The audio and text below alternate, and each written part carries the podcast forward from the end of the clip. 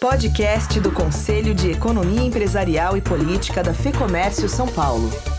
Está começando mais um podcast do CEP, o seu programa de economia, política e assuntos internacionais, que te ajuda a entender a conjuntura atual.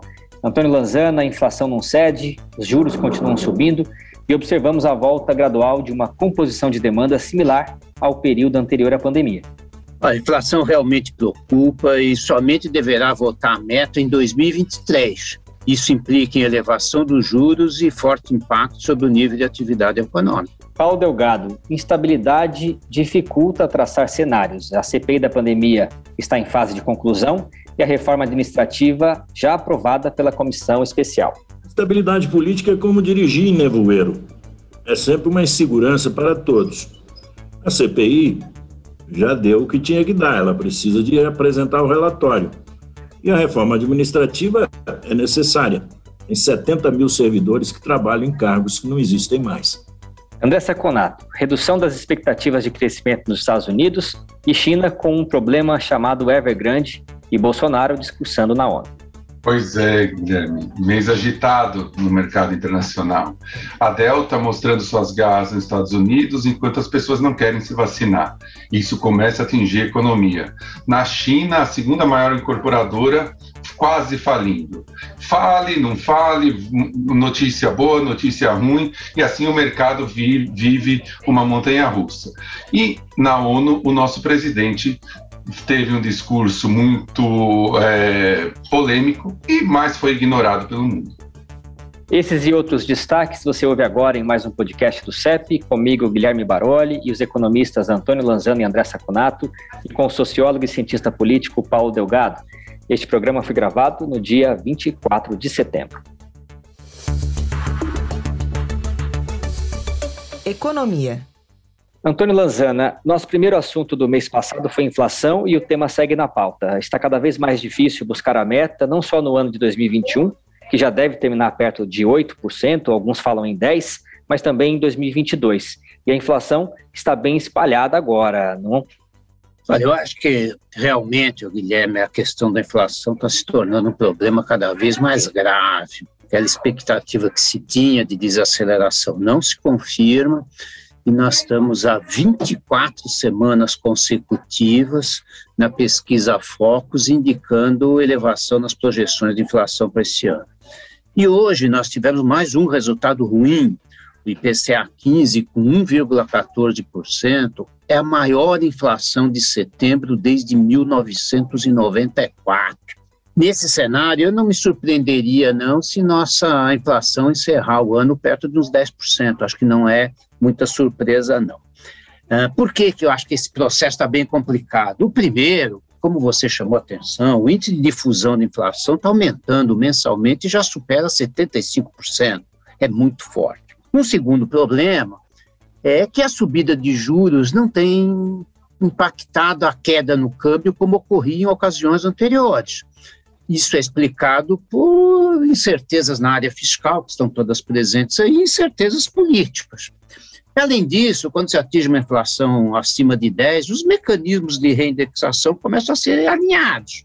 Então, o que significa isso? A potência da política monetária para reduzir essa inflação, para voltar à busca da meta, que certamente só em 2023, ela vai se tornando cada vez mais necessária uma forte elevação de taxa de juros com potenciais contracionistas no nível de atividade. E no último dia 22 de setembro, o Copom subiu a Selic para 6,25% ao ano e já prevê uma nova alta de um ponto percentual. Isso vem como uma medida, né, para conter a inflação, mas é também uma, uma ameaça à recuperação da economia. Afinal, retrai o consumo no momento em que o emprego e a produção industrial não se recuperaram ainda dos impactos da pandemia.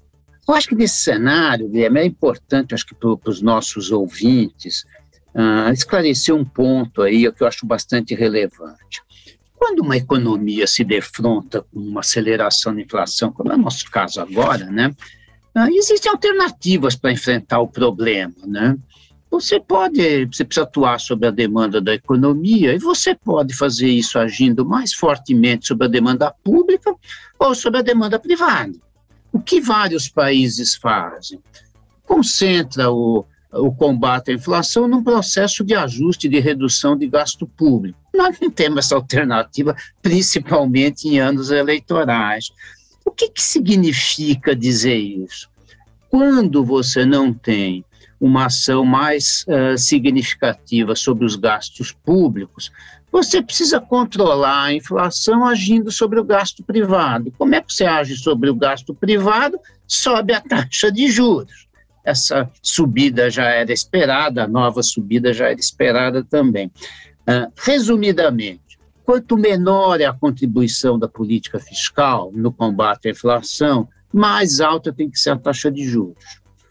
Então, hoje, a política fiscal não somente não, não propicia uma redução de gasto público, como está evitando uma queda de taxa de câmbio pelas incertezas que nós temos na frente.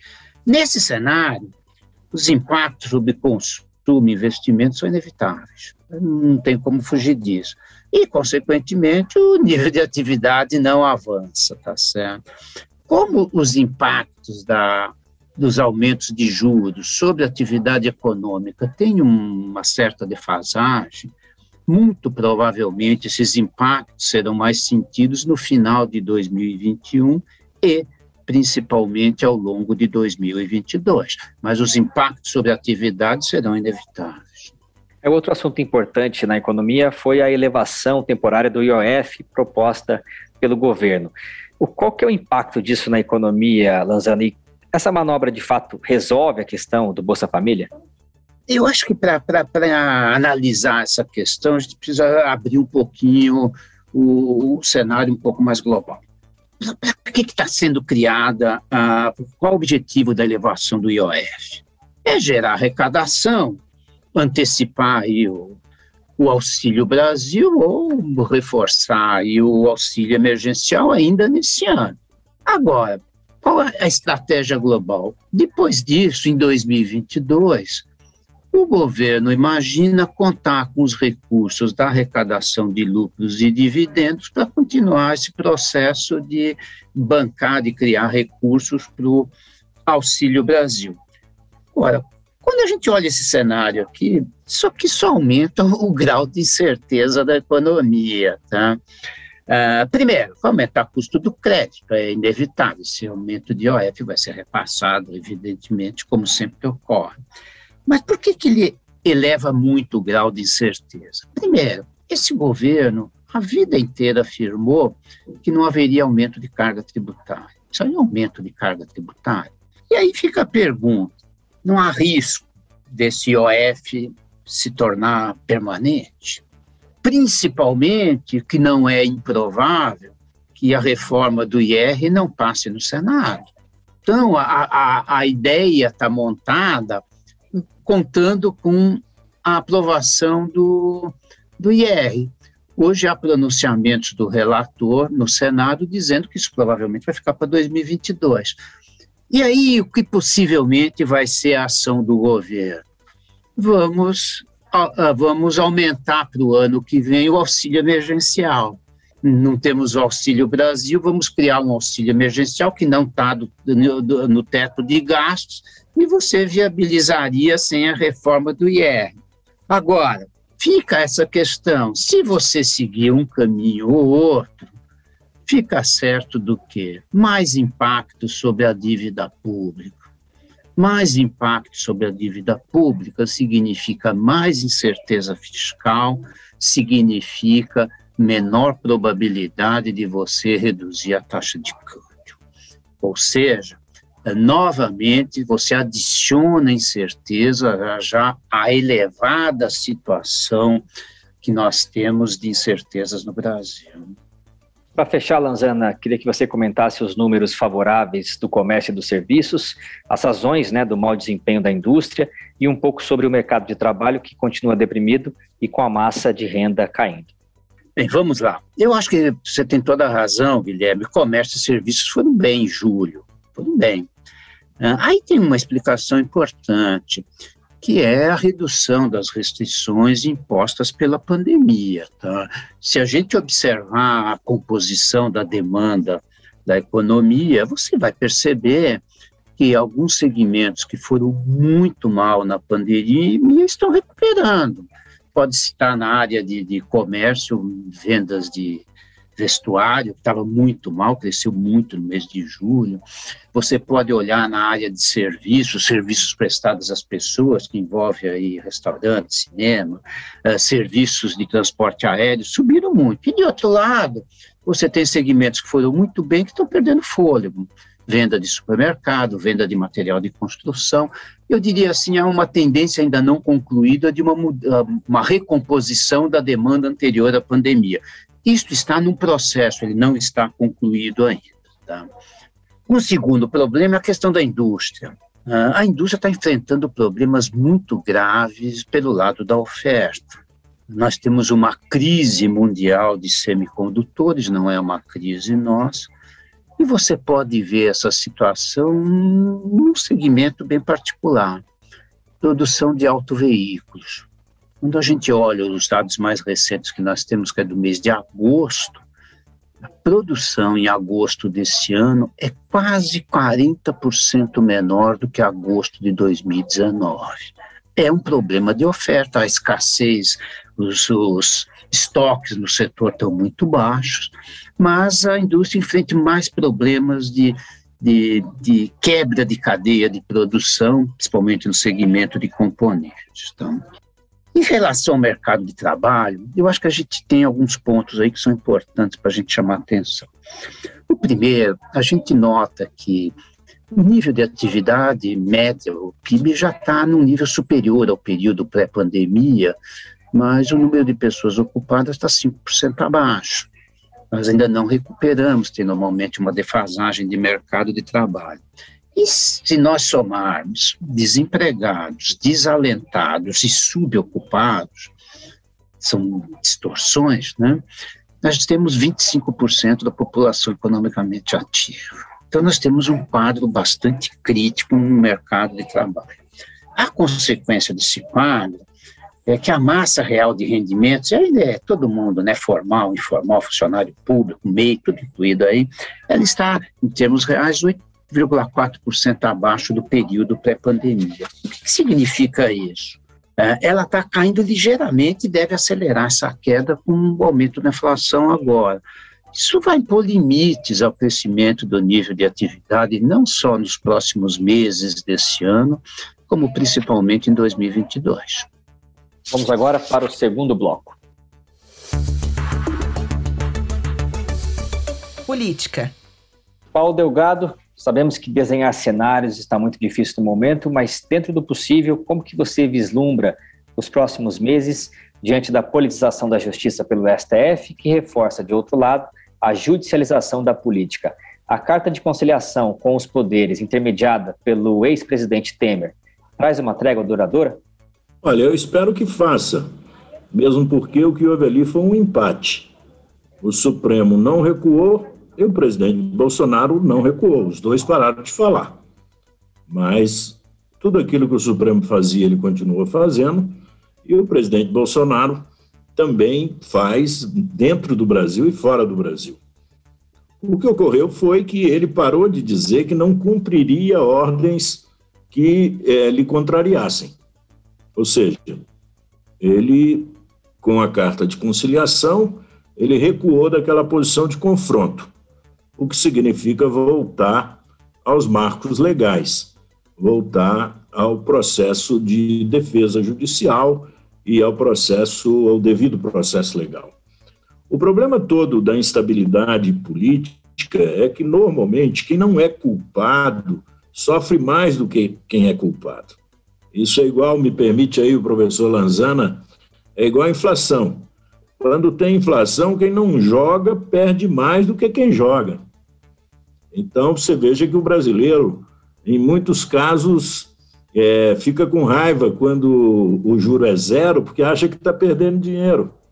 E há uma certa ilusão de que a correção monetária é um novo dinheiro, que é uma ilusão que foi criada no Brasil.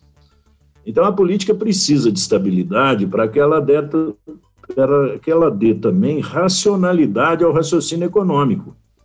Senão, nós não teremos unidade no Congresso Nacional para resolver os problemas de instabilidade econômica que prejudicam o Brasil e acabam fazendo com que nós tenhamos uma sucessão presidencial de muito atrito, o que não é bom para a boa escolha do eleitor.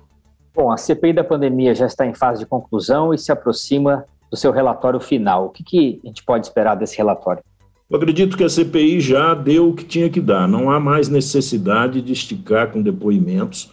O trabalho da CPI agora é interno, ela tem que apurar tudo aquilo que ela ouviu, tudo aquilo que ela recolheu e tem que produzir um documento factível e, principalmente, um documento que seja compreensível para a população.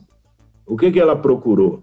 O governo é ou não responsável pela demora no enfrentamento da pandemia? Esse é o primeiro problema. O governo é ou não responsável pelo número de mortes do Brasil, que é muito maior do que a maioria dos países e proporcionalmente é um dos maiores do mundo, tirando os Estados Unidos. Né? Então, o governo é, é responsável por tratamentos equivocados e atrasou a compra da vacina e esteve envolvido em irregularidades na compra da vacina. Essas são as questões. As questões são muito claras, a opinião pública já as conhece. E aí eu vejo três possibilidades. A CPI pode é, enquadrar o presidente em crime de responsabilidade e pedir ao Ministério Público que o denuncie a CPI pode enviar para a Câmara um pedido de impeachment do presidente da República, também por crime de responsabilidade, ou a CPI pode comunicar ao Supremo que o presidente da República cometeu delitos, mas precisam de continuar a apuração numa investigação do mais alto nível feita pelo Supremo. Esses são os três caminhos. A denúncia no Tribunal Penal Internacional dos atos do governo brasileiro, eu considero ela inadequada. O Brasil não precisa de foros internacionais para se defender. Essa é uma tradição errada que teve no Brasil quando nós vivíamos em períodos de opressão. Nós estamos em períodos difíceis, mas nós não estamos em opressão e em ditadura. Bom, a gente sempre discute aqui a necessidade de reformas né, para o país avançar. E a reforma administrativa foi aprovada pela comissão especial é, recentemente a proposta segue agora para análise no plenário da Câmara. É uma reforma crucial né, para ajudar na solução fiscal brasileira, já que altera as novas regras para contratar, promover e demitir funcionários públicos. A economia, com o corte de até 25% da jornada de trabalho e remuneração dos servidores públicos, proposta pelo texto, pode chegar a 33 bilhões de reais em 10 anos, segundo o cálculo do Centro de Liderança Pública. Delgado, qual é a sua análise sobre essa proposta? Olha, o suficiente já chega. Se nós conseguíssemos fazer o suficiente, a reforma seria boa. Mas o que, que seria o suficiente? Primeiro, era preciso que a reforma atingisse uma parte dos servidores públicos atuais. Não é possível, é, não é possível usar o conceito de direito adquirido quando você tem mudanças estruturais na vida da sociedade. Nenhum dono de escravo pode usar o conceito de direito adquirido para não dar liberdade ao seu escravo. Então é um erro. Aquilo que nós adquirimos como direito se tornou privilégio. E hoje são tratados como privilégio. Então é um erro não tocar nos servidores públicos atuais. Em segundo lugar, é um erro não tocar no judiciário. O judiciário é uma carreira exclusiva do Estado, ela não é nem típica. Só pode ter judiciário no Estado. O que não é judiciário do Estado é máfia, é, é milícia, é criminalidade. Então, como que você vai fazer uma reforma administrativa e deixa o judiciário de forma da, da reforma administrativa? O outro problema que eu acho extremamente grave: guarda municipal não é polícia. Se você incorporar os guardas municipais aos efetivos da polícia, você simplesmente estoura as contas públicas e você faz, na verdade, um processo de aquartelamento das cidades brasileiras. O guarda municipal é uma pessoa que cuida ali do parque, olha as crianças andando, como é que está o trânsito de bicicletas, é o cara que, que, que olha as esquinas e vê se a luz apagou, se a luz está acesa, ele ajuda na elucidação e, e evita delitos, mas ele não pode ser, ele não é um policial. ele não pode ter as prerrogativas que tem um policial. Isso aí é uma estratégia dos, de setores policiais que querem aumentar os efetivos por via totalmente enviesada e dar estabilidade a esses servidores é, municipais. Um outro aspecto que é um pouco confuso na proposta votada ontem e que não foi votada com larga folga na comissão especial, ela teve 28 votos contra 18 votos, o que significa que, mantida essa votação, ela não passa no plenário, porque ela precisa de 308 votos favoráveis, duas vezes no plenário da Câmara e duas vezes no plenário do Senado Federal. E uma das coisas que me pareceu fator de, de confusão é a ideia de que o Estado pode fazer contratação temporária por até 10 anos. Olha, nunca vi uma coisa tão gramaticalmente equivocada. É você ter temporalidade de 10 anos, só num, numa proposta de reforma dessa. Então, isso aí vai significar o quê? Penduricalhos de servidores terceirizados de setores do Estado vinculados a empresas de contratação. Por que, que você não faz contratações temporárias, específicas, terceirizadas para situações é, específicas e estabelece prazo e, e desempenho e funcionamento, como é a boa lei da terceirização? Mas essa proposta que está aí é uma proposta que me parece insustentável e talvez não passe nem na Câmara, nem no plenário da Câmara ela, ela passa. Mas é muito positiva a extinção de benefícios, licença, férias, quinquênio, indenizações, retroatividade, o que no serviço público se chama atrasados. De vez em quando você ouve na imprensa, lê na imprensa, ouve no rádio, na televisão, vê na televisão, que um determinado juiz recebeu 150 mil de atrasados. E isso agora foram alguns generais que receberam mais de 100 mil de atrasados. O atrasado é uma coisa muito atrasada, ela só existe para o servidor público no Brasil e ela é um dos fatores que leva a esse escândalo, que é o fato de você ter o, o 12,5% dos trabalhadores brasileiros são servidores públicos, mas esses 12,5% da massa de trabalhadores brasileiros, eles levam quase 14% do PIB brasileiro em remuneração e em é, sustentação das suas carreiras. Ou seja, o Estado brasileiro ele é muito pesado. Hoje nós já estamos, inclusive, com duas grandes distorções, que só essas duas distorções justificariam para mim a reforma administrativa. 53% dos servidores públicos são inativos, o que significa que a máquina do Estado paga mais gente aposentada do que a gente que está em atividade. E há um escândalo, que muita gente sabe, mas ninguém divulga. 69.800 mil servidores são servidores de cargos extintos. Ou seja, acabou a datilografia e não foi demitida a datilógrafa. Esse é o Estado brasileiro, por isso que precisa da reforma administrativa. Seguimos ao terceiro bloco.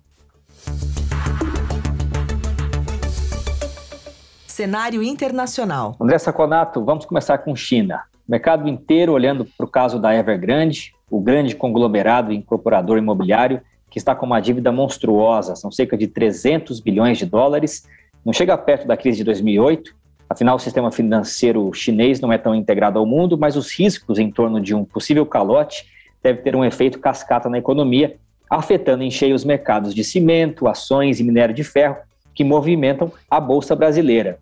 Importante lembrar que cerca de 30% da composição do Ibovespa é de empresas exportadoras. Olha, Guilherme, é, esse caso da Evergrande é muito interessante para a gente entender como o modelo de desenvolvimento chinês está mudando. Né? Só para os nossos ouvintes terem uma ideia, até 1988, na China, toda a terra, é, todo o direito à terra era do Estado. Não existia propriedade privada. Eu não podia comprar um pedaço de terra e fazer uma casa. Né? Tudo era do Estado, o Estado fornecia isso para as pessoas. A partir de 98, de 88, desculpa, você começou a poder fazer cessão de pedaços de terra. O Estado concedia 70 anos se você fosse morar, 50 anos se você fosse construir um negócio. Né? É, porque a China precisava de dinheiro para viabilizar né, o, a expansão imobiliária. O, o, o, Estado chinês precisava de dinheiro para fazer esses investimentos. Né? E como ele concedia, né, ninguém achava que depois de 70 anos ele ia tomar, mas só para a gente ter uma ideia, entre 2005 e 2019 ele arrecadou 3 trilhões de dólares fazendo negócios imobiliários, o Estado. E a partir de 90, o que acontecia entre 88 e 98? Quem dava casa para as pessoas era o empregador. Então, o empregador geralmente era obrigado pelo Estado chinês a dar casa. O empregador era o Estado. Então, mudou muita pouca coisa. Em 98, que o governo chinês liberou essas concessões para uso com, com, é, com, objetivos de lucro. Tá? A, a Evergrande nasceu em 96. E aí, todos os plenos, que eram os o grande conselho do Partido Comunista Chinês e as reuniões quinquenais do Partido Comunista, deram como objetivo fazer é, construção civil e construção civil pesada. Muito dinheiro foi colocado nisso. Muito incentivo foi colocado nisso. Agora, você imagina a situação. A China, sem propriedade privada, de repente as pessoas têm que comprar casa. Olha o tamanho do mercado que, que apareceu. Todo mundo na China era uma demanda potencial. E todo mundo na China é muita gente, né? É quase um mundo, exatamente. E aí a Evergrande nadou de braçada. Somado a isso as crises que nós tivemos do 11 de setembro de 2008, juro lá embaixo, incentivo, ela foi se endividando, endividando, endividando, incentivada pelo governo chinês. Só que agora, agora, o governo chinês parece que se voltou contra as grandes empresas que ele mesmo construiu, que é uma contradição. Mas a China é uma contradição ambulante, né? E aí ele falou, ele, o que ele fez? Ele colocou restrições à alavancagem, e colocou restrições à compra da segunda casa, porque ele falava que eu não quero casa para especulação, eu quero casa para morar. E aí pediu para os bancos fazerem o tal do teste de estresse, para olhar todas as empresas que estavam, obviamente, com os 300 bilhões que você falou, a Evergrande não passou. E aí, boato, boato, boato, boato, vai quebrar, vai quebrar. E aí a gente chegou nessa situação. Como que nós estamos hoje nessa situação? É interessante mostrar que o modelo é todo contraditório, né? E, e cada vez mais vão aparecer contradições nesse modelo de crescimento chinês. É interessante porque quem achava que o um modelo híbrido de comunismo, capitalismo, socialismo ia ser uma beleza o resto do, dos tempos, né? Os, os, as contradições vão chegar e o fato do Xi Jinping estar tá jogando mais para o lado socialista vai pagar, cobrar seu preço. Mas aqui no nosso assunto, a Evergrande então tá, iria falir. Se fosse uma empresa uma empresa normal, iria falir. Mas vem aquele muito grande para quebrar, né, numa tradução literal do too big fail. To fail. No começo dessa semana, depois de muito bafafá no mercado, o mercado derrubando, como você disse, o preço do minério de ferro despencando, a notícia era que o, o, a empresa tinha chegado num acordo para cobrir suas dívidas de curto prazo, que são em, média de 50 bilhões, né? parece time do futebol brasileiro, né? Tem, tem mais dívida de curto prazo do que de receita de um ano. Mas, e, e continua fazendo prédios, os times continuam contratando. Fizeram isso um acordo, tá? Então o mercado se animou, o mercado se animou. Ontem, o Wall Street Journal soltou uma bomba que o governo chinês mandou para os governos provinciais, um memorando falando: se preparem para a tempestade, na tradução bem literal, se preparem para a tempestade tomem conta das construções que podem ficar pela metade. Eu não quero bagunça social. Eu não segundo ele, né? Eu não quero grandes, é, grandes manifestações um pouquinho antes de eu voltar para o meu próximo mandato, né? Então, de novo, tudo despencou, de novo, tudo foi para baixo é, é, existe uma chance muito grande do, do, governo chinês deixar a empresa quebrar. E aí a gente faz a comparação com o Lehman Brothers, o mais engraçado disso é que o governo chinês foi muito mais capitalista que o governo americano. Né? É, tá parecendo que vai ser, na verdade, muitas contradições nesse, nessa história. Bom, resumindo, ainda estamos nessa indefinição. Agora, se ela quebrar, que é uma possibilidade, não é um Lehman Brothers a, a, ela é uma, apenas uma incorporadora com é, a foco total dentro do mercado chinês. E o Lehman Brothers, na realidade, era um banco com foco em mortgages, fo, fo, foco em imobiliário. O que acontecia? O Lehman Brothers pegava esses financiamentos, embalava em vários produtos, vendia para o mundo todo. Né? Era aquela época que você vendia qualquer coisa, né? O que, que tem aí dentro? Eu não sei, mas é bom. Ah, então eu compro, né? Era nesse sentido, para o Japão, para a Europa, etc. Então, assim, vai ser ruim sim para o mercado, ela é muito grande, ela é muito pesada, vai dar uma escorregadinha, mas não vai ser nada igual ao Lehman Brothers. E agora, quando nós estamos falando aqui no dia 24, o mais provável é que realmente o governo chinês, aos poucos, deixe ela é, à sua própria sorte. Talvez no próximo podcast a gente fale uma coisa totalmente diferente, mas essa é a bomba do Wall Street Journal de hoje de manhã. É, e nos Estados Unidos o cenário também não é bom, né? A variante Delta, é, a inflação piorando e também redução na expectativa de crescimento. Então, é, eu, eu, vou dar um número aqui assustador, muito triste. Os óbitos dos Estados Unidos em média móvel de sete dias passaram de 2 mil. São 2035, 2050. Ontem, por exemplo, anteontem, que é um, que é um dia que tem mais mortes, foram 3.145 óbitos num dia só. O estado, os, os números de casos, né, a parte positiva, reverteu um pouquinho. Chegou a 170 mil casos diários, hoje está em 130 mil em Madiamão. Isso já começou a bater na economia. Nos últimos dados de emprego, por exemplo, o setor de lazer e hospitalidade, em seis meses, tinham, tinha conseguido um, acrescentar liquidamente 2 milhões de empregos. 2 milhões em seis meses. Uma média de 350 mil por mês. No último mês de agosto, ele já veio estável, zero. O número de emissões foi igual ao número de contratações, sendo que dentro dele, bares e restaurantes tiveram 40 mil demissões líquidas. Então, as pessoas estão sim é, adiando viagens, é, não indo em restaurantes, só querem mesa fora. Algumas cidades já começam a colocar restrições. E o importante é, é citar que tudo isso pela irresponsabilidade de pessoas que não querem se vacinar. São 100 milhões de pessoas nos Estados Unidos que não querem se vacinar. Isso é uma irresponsabilidade gigante, seja porque é, um chefe de Estado fale isso, seja porque as pessoas não se vacinem. E nos Estados Unidos, diga-se passagem, os chefes de Estado são sempre muito enfáticos, Trump e Biden, em que se deve tomar vacina.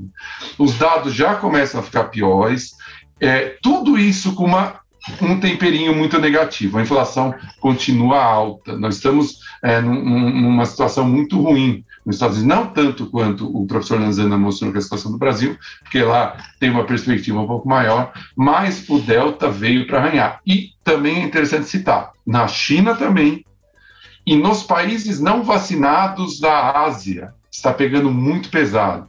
Vietnã, Indonésia, que são grandes produtores de artigos de vestuário, calçados e alguns artigos de tecnologia. Também tá, complica a inflação nos Estados Unidos. Lá tem lockdown. Vietnã, Indonésia, tem lockdown. Então, é muito complicada a situação da Delta. O positivo é que aqui no Brasil, a gente não vem sentindo, felizmente, não vem sentindo esses números, porque a adesão à vacinação, apesar de todas as forças contrárias aí, né, é, a adesão à vacinação é muito alta.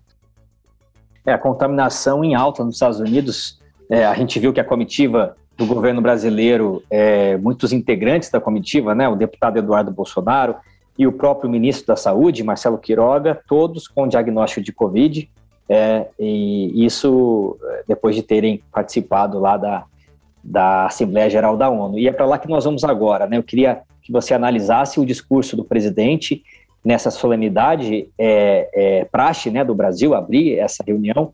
Queria que você analisasse um pouquinho o que, que ele falou para o mundo.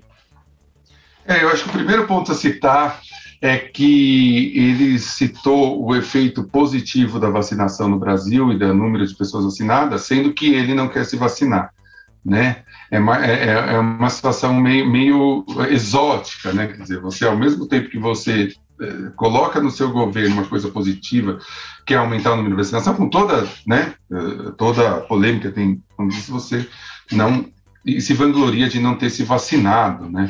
É, é, já é uma contradição. Bom, em termos internacionais, Guilherme, que eu consigo falar para você com mais propriedade, é, eu te digo que nos, no, na, na, mídia internacional a fala dele foi ignorada, praticamente ignorada. O Brasil não era ignorado antes, não é que o Brasil era ignorado, é, ele foi ignorado.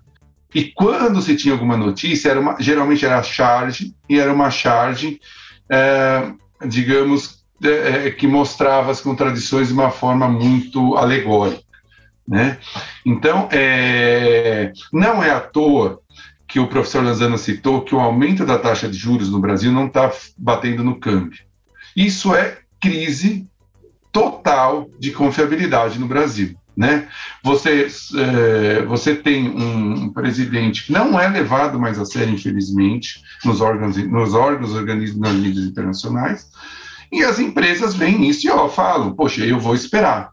Eu, nós, né, nós três temos muito contato com os empresários e é unânime, eu não invisto até a eleição, eu não invisto até a eleição. Isso já está pegando nos dados. a, a previsão de crescimento em 2022 vem caindo fortemente e vai cair muito mais ainda. Então, isso é o resultado. O teor do discurso é um teor que mistura alguns dados exóticos, né, com umas fontes exóticas, com algumas coisas que deviam ser faladas, né, da vacinação, né, que vai tentar melhorar a parte do meio ambiente, mas que, infelizmente, não foi levado em consideração tanto pelos governos como pela imprensa internacional. Bom, para finalizar, o governo chinês anunciou hoje, 24 de setembro, que todas as transações com criptomoedas são ilegais. E agora, Saconato? E agora que quem tem Bitcoin ficou preocupado, né? Porque deu aqueles tombos, né? Você não pode entrar em criptomoeda se você tiver estômago fraco, né? Você tem que ter, tem que ter sangue frio total. E isso despencou. O que está acontecendo, Guilherme, tem um objetivo simples e rápido. Ele está abrindo espaço para a moeda digital oficial chinesa. Ele impede, proíbe todos os outros. E, e quando você fala criminaliza o uso na China os efeitos de quem usa, os efeitos para quem usa podem ser bem perigosos, né? Não é um ou dois anos de cadeia ou pagamento de cestas básicas, nós sabemos o que significa criminalizar na China, né? Então ele, eh, ele vai proibir o uso e a China já está muito mais avançada que qualquer outro país do mundo, em termos, grande, pelo menos significante, em termos de sua moeda. Os Estados Unidos têm lá um relatório, foi muito bem feito, etc. Eles estão estudando o relatório, como se faz, fazer o dólar digital. Já jogaram agora, era para ser em junho, já jogaram para setembro análise, aí vai para frente. E a China já tem uma moeda, né, o E-Renminbi, ou E-Yuan, né, é, já rodando no mercado. Então, basicamente é isso. Ela está abrindo espaço. É, os detentores de criptomoedas têm que ficar muito é, é, atentos, porque todos os outros países vão seguir nessa linha, talvez não forte. Quando os Estados Unidos tiver o dele, ele vai tentar expulsar as moedas privadas para que tenha o, o, dólar virtual e assim sucessivamente. Os, os novos, os criptoativos vão sofrer bastante, é, vamos ver se eles vão aguentar, mas eles vão sofrer bastante ataques dos estados para tentar trazer de novo o monopólio da moeda. Tá certo. Lanzana, Delgado e Saconato, muito obrigado novamente pela participação de vocês. Muito obrigado, Guilherme, André, Paulo. Prazer estar com vocês aqui e até a próxima gravação. É isso aí, Guilherme. Muito obrigado. Um abração no Lanzana e no Saconato. É, obrigado, professor Lanzana, Delgado, pela companhia, Guilherme, pelo comando, e um obrigado aos ouvintes que estiveram conosco até agora. Exatamente. A você que nos ouve todos os meses, muito obrigado pela audiência. E se você gosta do que a gente discute aqui, compartilhe o podcast. Conheça também o lab.fecomércio.com.br, um espaço criado pela Fecomércio São Paulo com conteúdos estratégicos e de orientação para você, empreendedor de todos os ramos e todos os portes. O link está aqui na descrição. Este podcast conta com a edição do estúdio Johnny Days. Eu sou Guilherme Baroli e te espero no próximo programa. Até lá. Podcast do Conselho de Economia Empresarial e Política da FEComércio São Paulo.